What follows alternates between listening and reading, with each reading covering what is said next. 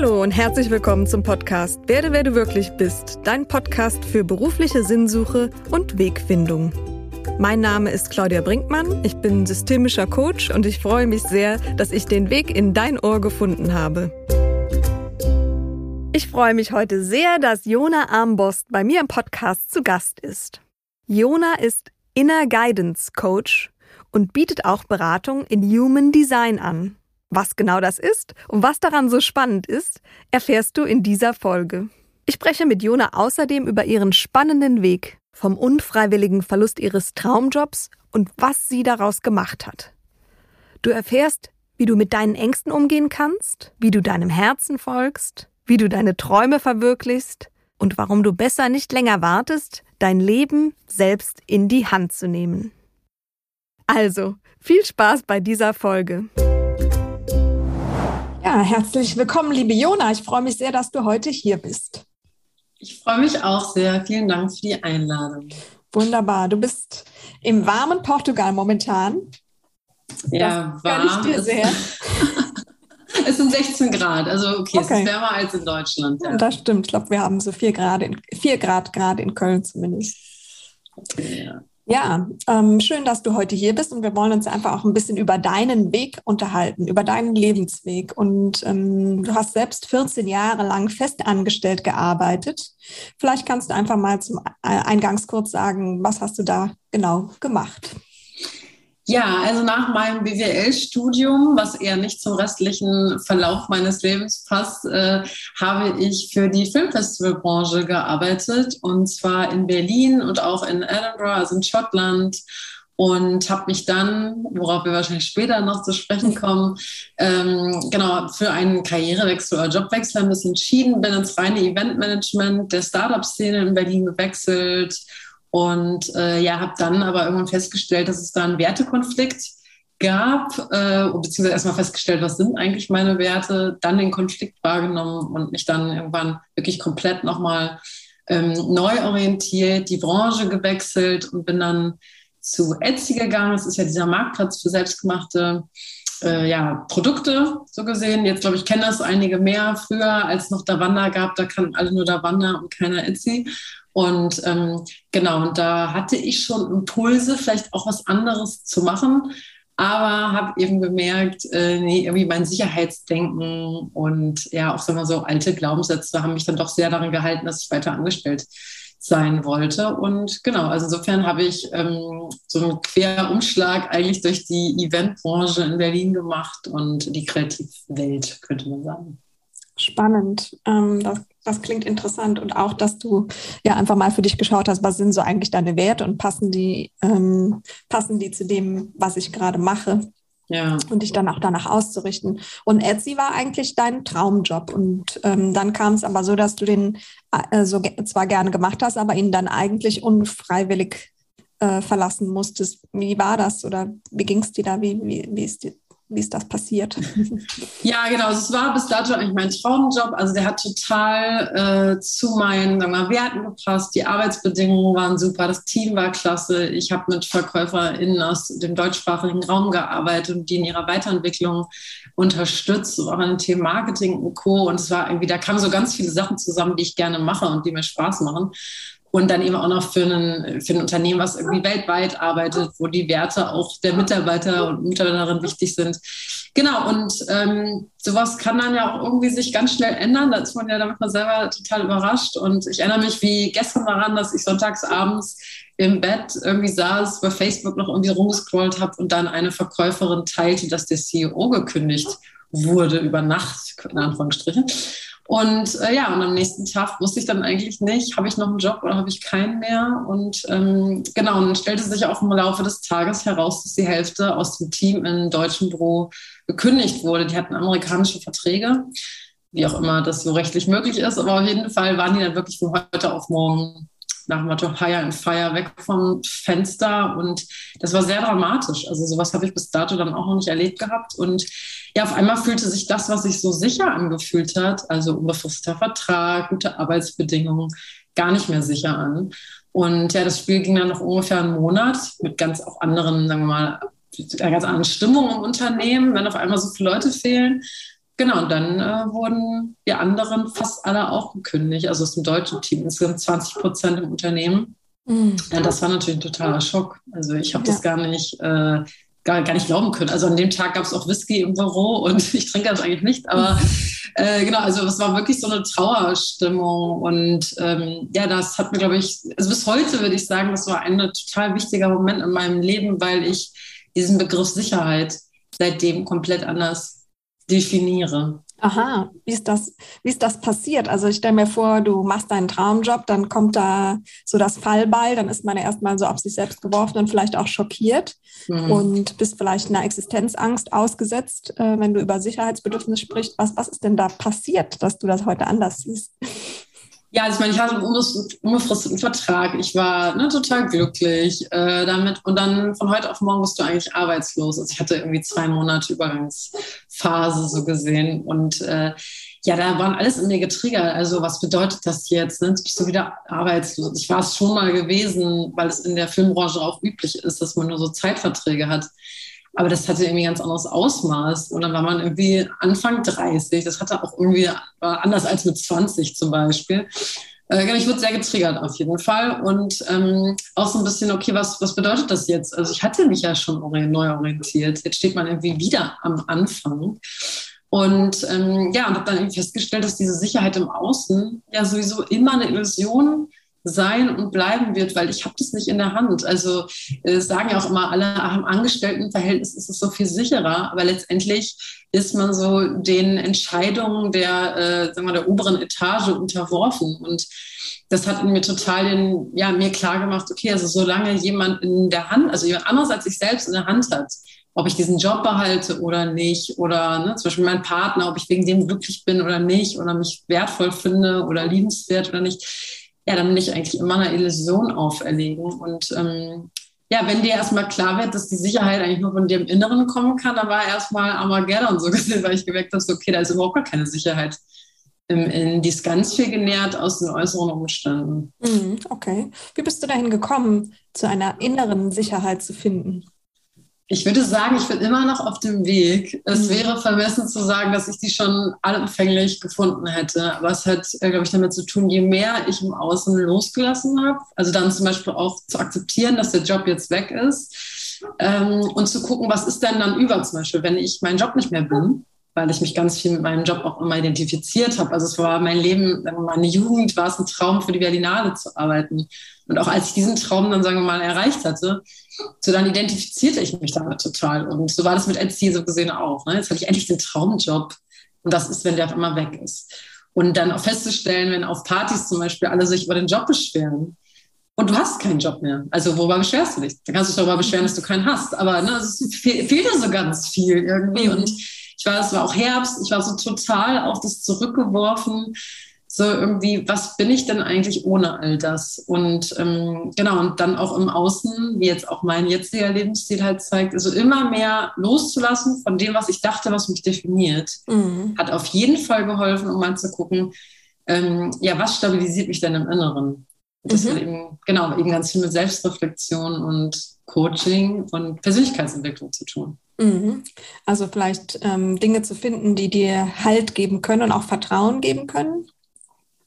Genau, und das aber auch was Vertrauen auch für mich bedeutet. Also ich merke immer wieder, dass es eine, Entscheid eine sehr bewusste Entscheidung ist, Vertrauen zu wollen. Mhm. Äh, weil ich natürlich auch, genau, ich finde es so eine Frage auch sehr, wo unser, unser Mind hingeht, unser Fokus hingeht, da geht die Energie hin. Das ist ja so, so schön gesagt. Und ich finde, es stimmt wirklich. Also wenn ich im Außen nach Beweisen für Misstrauen suche oder Unsicherheit, werde ich die finden, auch gerade in Zeiten wie diesen. Und äh, wenn ich mich eher auf die Sachen fokussiere, wie du sagst, die mir Halt geben, ne, das ist bei mir ganz viel Rituale, Routinen, auch äh, Schreiben, dann ähm, genau habe ich es selbst mehr in der Hand, wie stabilisiert ich mich fühle. Mhm, sehr schön. Und heute arbeitest du als Inner Guidance Coach. Da können wir nachher noch ein bisschen drauf eingehen. Wie kamst du zum Coaching? Also was ist da passiert zwischen Etsy und Coach? Ja, also ich hatte schon in der, in der Zeit, als ich noch im Eventmanager war, immer mal wieder diesen Gedanken, ach, irgendwie so Coaching, also so mit anderen Menschen arbeiten, in deren Weiterentwicklung arbeiten, finde ich total spannend, aber habe das sehr weit weggeschoben, weil sich das so, es war ja auch noch nicht annähernd so ein Begriff, sagen wir, wie heute. Es hat sich total unerreichbar und schwierig angefühlt. Die Ausbildungen waren total teuer und habe es dann mal wieder weggeschoben. Und in der Zeit bei Etsy, äh, ja, habe ich an einer Verlosung teilgenommen für eine Coaching-Ausbildung über Facebook. Und wow. die habe ich dann gewonnen. Was für ein und, Zufall. Ja, Zufall, ne, wer weiß. Aber genau, und, den, und dann habe ich äh, genau die gewonnen und dann habe ich das neben der Arbeit gemacht, so aus pri privatem Interesse und bin darin total aufgegangen und habe dann auch gemerkt, krass, das ist genau das, was mir Spaß macht, worüber ich mehr erfahren möchte. Und äh, ja, als die dann zu Ende war, kann man sagen, fast auf den Tag genau kam die Kündigung von Etsy. Und jetzt könnte man denken, naja, da hat ja eine Hand in die andere gegriffen. War aber nicht so. Äh, ich habe das überhaupt nicht gefühlt, dass ich jetzt schon annähernd bereit wäre. Das kennen ja vielleicht viele auch, die zuhören oder so. So dieses sich noch nicht bereit fühlen, es ist noch nicht der richtige Zeitpunkt. Und das war bei mir auch. Also ich hatte tausend Unsicherheiten Glaubenssätze über Selbstständigkeit, ne, war gerade frisch äh, im Herzschmerz des verlorenen Jobs. Und genau, und dann habe ich, ähm, den Jakobsweg gegangen, das hat eine Rolle gespielt, da erstmal Abschied zu nehmen von dieser alten Vorstellung, vom alten Job und mir, auch von dem, was ich dachte, was ich jetzt bin und so, diesem alten Selbst oder jetzt dann alten Selbstbild. Und ja, bin ganz viel in die Innenschau, Reflexion, Selbstcoaching gegangen, habe Selbstcoaching bekommen, durchs mhm. Arbeitsamt gefördert. Mhm. Äh, es hat einen ganz großen Einfluss gehabt, weil ich dann auch wirklich sagen wir, monatelang in den Genuss von Coaching kam und am eigenen Leib erfahren durfte, was das alles mit einem machen kann und wie sehr mich das verändert hat in meinen, ja, sagen wir mal, Grundfesten, in meinen Mustern und auch Glaubenssätzen. Und ähm, ja, dann kam irgendwann der Gedanke, okay, also wann eigentlich, wenn nicht jetzt? Also es wird kein besserer Zeitpunkt kommen wahrscheinlich. Plus es gab noch die Option, den Existenzgründerzuschuss zu beantragen als mhm. Arbeitslose. Mhm. Und ja, mit, mit Schmerzen, also so gesehen Bauchschmerzen und mit Ängsten äh, bin ich dann trotzdem diesen Weg gegangen und habe mich dann im Mai 2018 selbstständig gemacht. Mhm, okay. Da, seitdem ist ja auch schon ein bisschen Zeit vergangen. Mhm. Das ist äh, spannend. Du hast mir im Vorgespräch gesagt, dass du so bei deinem Weg eigentlich immer deinem Herzen gefolgt bist. Wie mhm. machst du das? Ja, das, das fand ich Frage richtig gut. Äh, du hast es ja schon erwähnt, dass sie kommen würde vielleicht. Und äh, da muss ich jetzt mal ein bisschen drüber nachdenken, weil das für mich so in Fleisch und Blut, glaube ich, so ein bisschen übergegangen ist schon. Und ich habe dann überlegt, woher der Ursprung kommt. Und ich habe mir vor vielen Jahren mal ein Zitat, äh, einen Teil eines Zitats von Van Gogh äh, tätowieren lassen.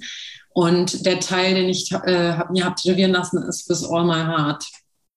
Und ich glaube, dadurch ist es so ein bisschen auch zu meinem Lebensmotto geworden, dass ich mich immer wieder frage, auch was würde mein Herz dazu sagen? Und um da erstmal hinzukommen, musste ich ganz viel in die Stille gehen, glaube ich, und ganz viel diese lauten Stimmen am Außen äh, aussperren, sozusagen, weil ich auch immer ganz viel, auch immer noch heute manchmal damit zu tun habe, was sind die Erwartungen von anderen, wen will man nicht enttäuschen, äh, auch so ein bisschen irgendwie was was wird gesellschaftlich zum Beispiel ja auch ne, von, von, uns Frauen oder so auch erwartet und damit immer wieder ins Gespräch zu gehen und zu gucken, gehe ich damit konform oder habe ich vielleicht eine andere Meinung und der dann halt Raum zu geben und äh, ja, vor allem auch unbequeme Entscheidungen zu treffen. Mhm.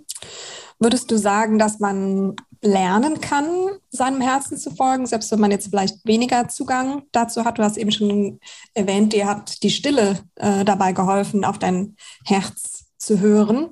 Mhm. Ähm, oder was könnte man tun, ja, wenn man vielleicht bisher noch nicht so Kontakt zu dieser, ja, zu dieser inneren Stimme hat?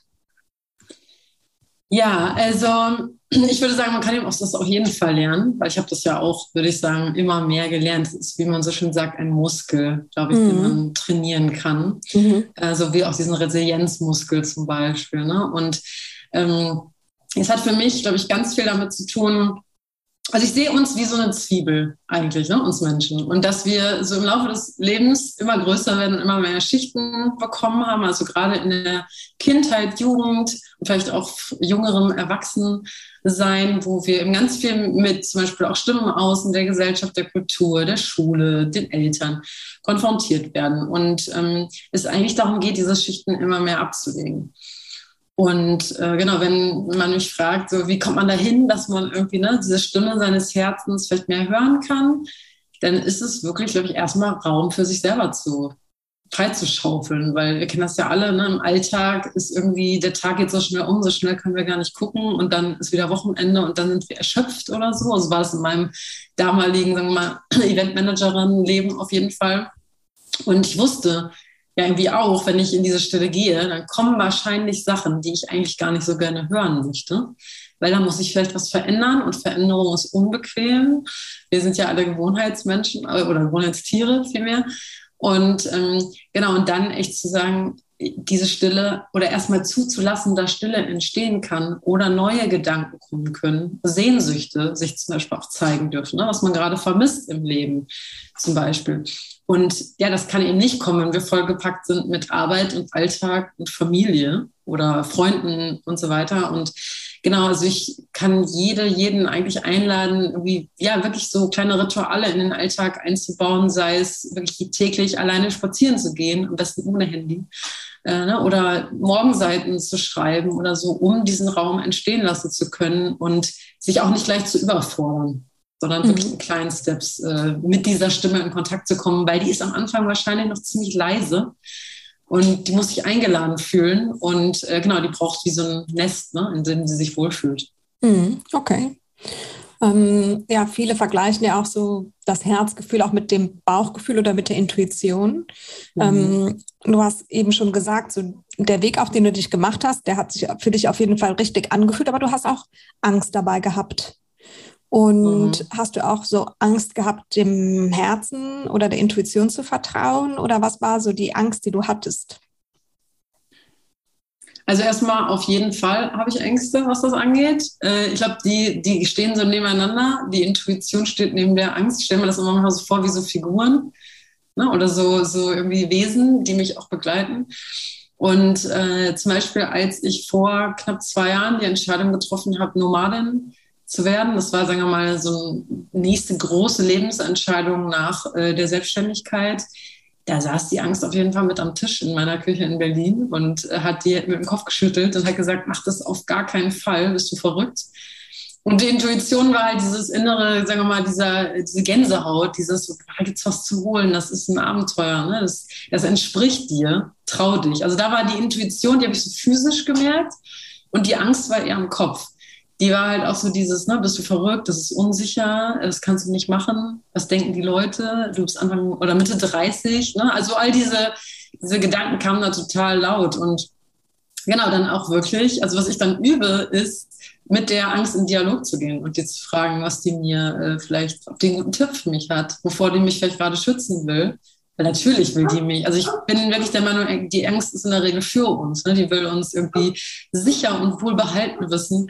Und irgendwie in der großen, weiten Welt zu sein, ohne festes Zuhause, fühlt sich gerade nicht für die Angst so sicher und warm an.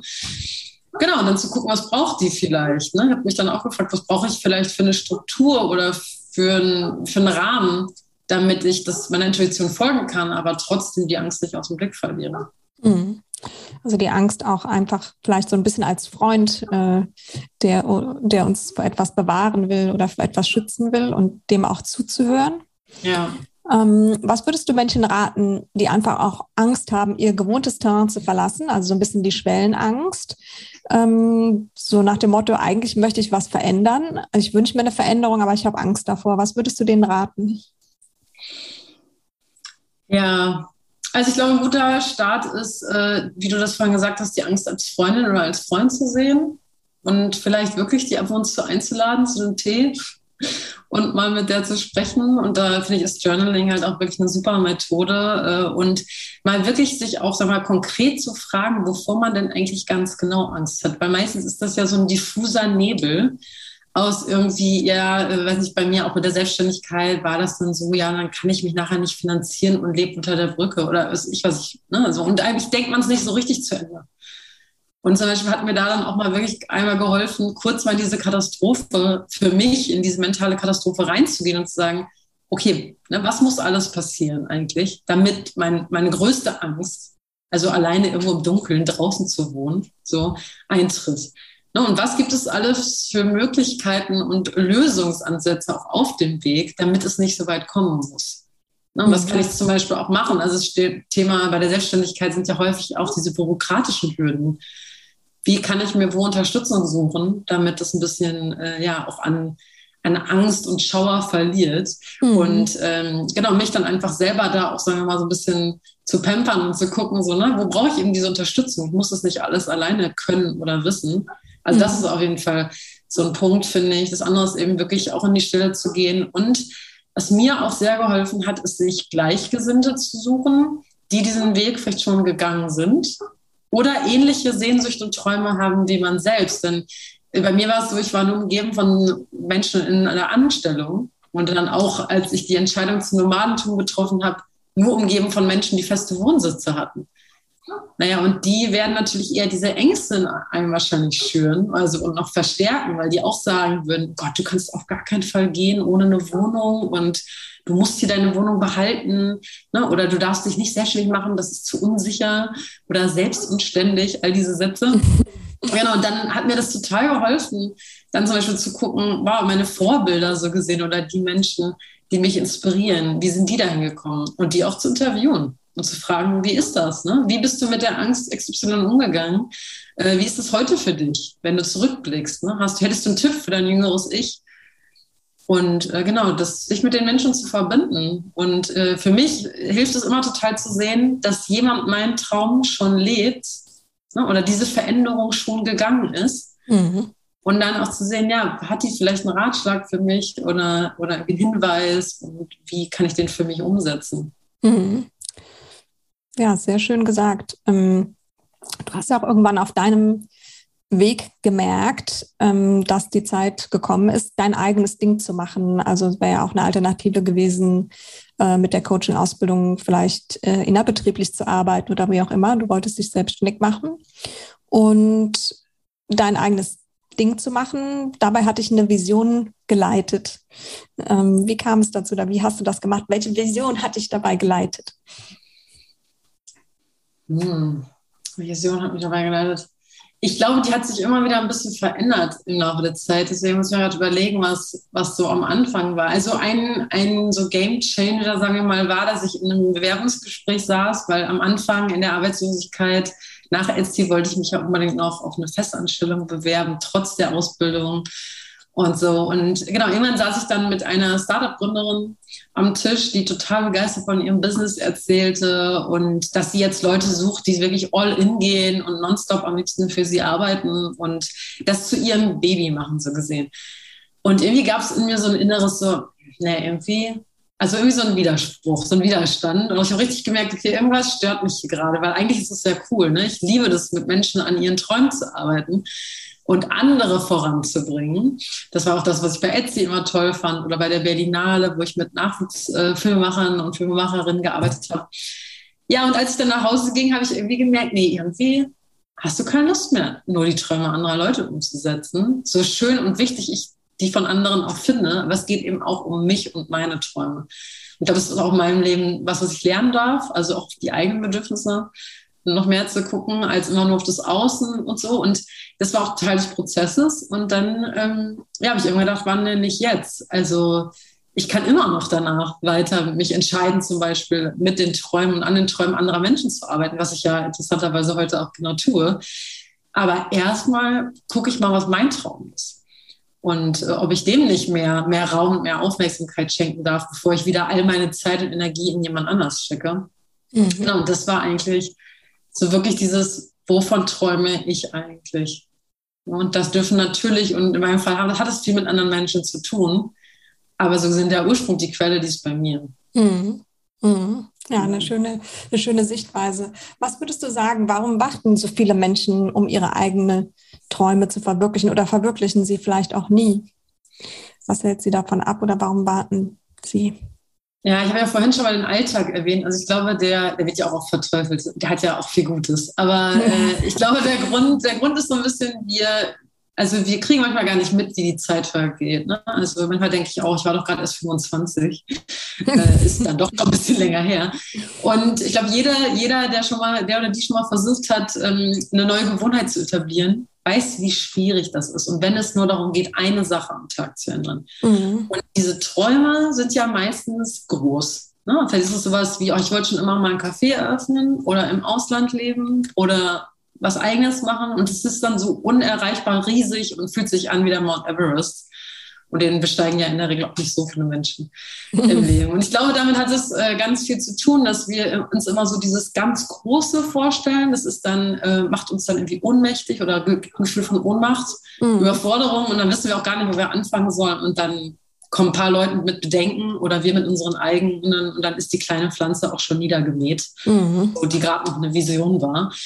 Und ich habe dazu eine ganz schöne Anekdote, finde ich, die das so gut aufzeigt. Also ich war in Holland, das war vor zwei Jahren oder vor anderthalb Jahren, und schickte einem Freund ein Foto und es war halt unter der Woche. Und weil meine Arbeit es eben ermöglicht und mein Traum, ortsunabhängig von überall zu arbeiten, konnte ich eben unter der Woche in Holland sitzen. Und äh, er schrieb dann zurück, du hast ein Leben. Du hast ein Leben.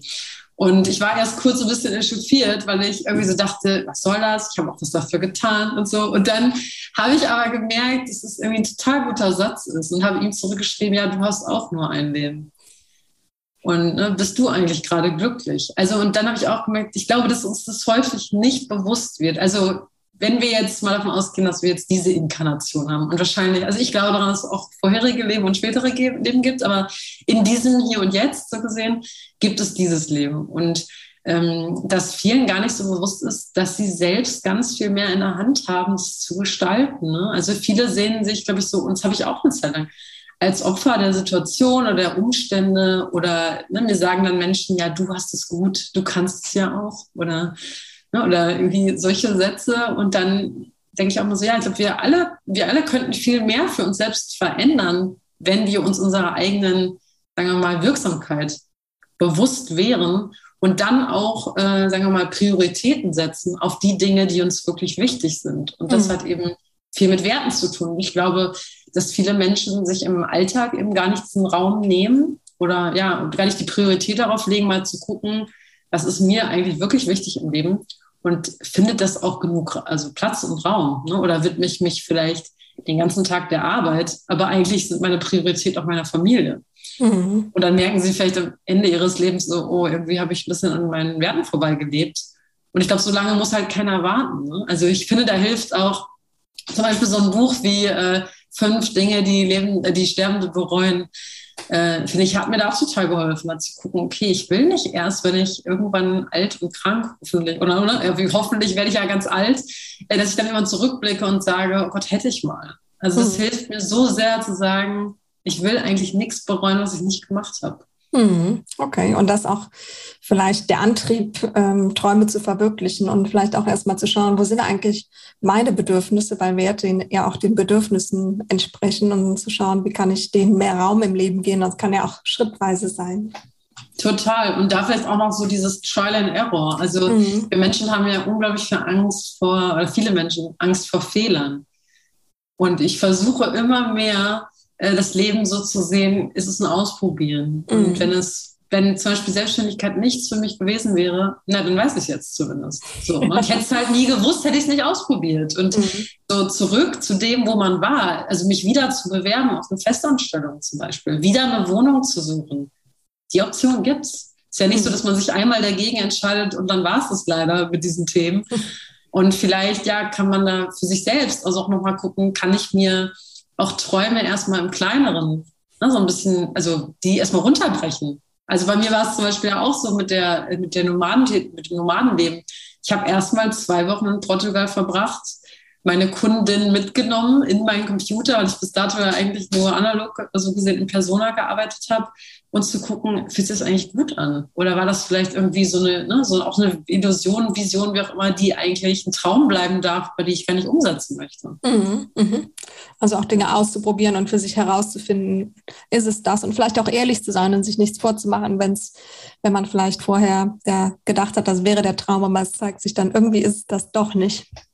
Ja, total. Also genau, ein gutes Beispiel ist vielleicht auch, dass ich dachte, mein großer Traum ist, äh, diesen Trekking-Trail äh, in Nepal zu laufen. Oder dass ich die Berge total lieben würde und dann in den Bergen festzustellen, dass ich die Berge leider gar nicht so mag und mich total einges eingesperrt fühle. Und ja, das dann auch, sagen wir mal, mit, das ist, finde ich, auch ein sehr wichtiger Punkt, Mitgefühl mit sich selbst zu haben. Mhm. Und dann zu sagen, okay, schade, ich habe gedacht, das wäre genau das Richtige für dich ist es halt nicht, jetzt wissen wir es und nächstes mhm. Mal brauche ich keine Himalaya-Tour mehr. Okay. Genau, und dann doch der portugiesische Strand. Und da genau. beschäftigst du dich ja auch mit äh, dem Thema Human Design, wie du mir erzählt hast. Mhm. Was ist denn Human Design und was kann Human Design? Ja, für mich ist es ein Tool der Selbstakzeptanz und der Selbsterkenntnis. Also interessanterweise ist es auch sehr verbunden mit Portugal für mich, weil es ist mir immer mal wieder über den Weg gelaufen und erst vor einem Jahr, als ich hier angekommen bin, äh, sagen wir mal, hat es mich dann nicht mehr losgelassen. Also ich habe es von allen Ecken gehört und dann war ich auf einmal so, okay, ich muss mehr darüber erfahren. Und es hat auch nicht abgebrochen, das Interesse. Also es ist ein System, man sagt auch das Human Design System. Es ist ähm, anscheinend 1992 durch einen Kanadier, sagen wir mal, entdeckt oder gechannelt worden. Da gibt es unterschiedliche Versionen so gesehen und es beruht eben auf verschiedenen Konzepten, äh, hat Elemente der Astrologie, der Chakrenlehre, äh, aber auch der Quantenphysik äh, Physik und der ähm, Genetik und Biochemie. Also es ist total also hätte man mir mal gesagt, dass ich mich für biochemische Themen interessiere, hätte ich das auch nicht gedacht. Nee, aber ich würde sagen, es ist in der Summe eben ein Konzept, äh, wo man aufgrund seiner Geburtsdaten, seines Geburtsort und seiner Uhrzeit äh, ein, ja, wie so eine Art Chart erstellt wird äh, mit verschiedenen Zentren und Kanälen und man erfährt ganz viel Information über sich, so ein bisschen wie in der Astrologie mit dem Sternzeichen und dem Aszendenten und den Häusern und den Planeten. So, es gibt ganz viel Information. Und es ist für mich eigentlich wie so, ein, wie so ein Puzzle. Also man erfährt mit jedem kleinen Puzzleteil mehr über sich selbst, wie man zum Beispiel Entscheidungen treffen kann. Es gibt verschiedene Typen, es gibt verschiedene auch Entscheidungswesen äh, oder Merkmale. Also es ist super, super komplex. Und obwohl ich mich jetzt schon seit einem Jahr damit beschäftige, ne, weiß ich noch lange nicht alles, dass so ganz viele verschiedene Ebenen hat. Und es hat mir auf jeden Fall unglaublich dabei geholfen, äh, Charaktereigenschaften noch mehr anzunehmen und zu akzeptieren. Also der Mensch neigt ja auch dazu, sich zu vergleichen. Ne? Zum Beispiel zu sagen, warum ist es bei mir nicht so wie XY, bei XY? Oder warum fällt mir das und das schwer? Zum Beispiel irgendwie ne, Sachen zu initiieren oder durchzuziehen. Und ja, das gibt so viele Antworten und ich arbeite auch mit meinen Klientinnen damit und es ist wie so ein Aufatmen. Also wenn, wenn die Klientin oder auch ich dann mehr über sich dadurch erfahren, dann ist es so wie, das habe ich so oft schon gehört, endlich hat mal jemand in Worte gefasst, was ich die ganze Zeit gespürt habe, aber irgendwie nicht greifen konnte.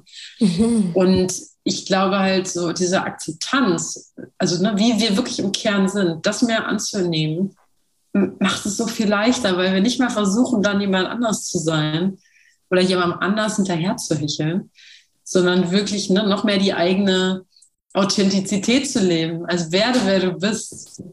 Äh, und ähm, wie passend.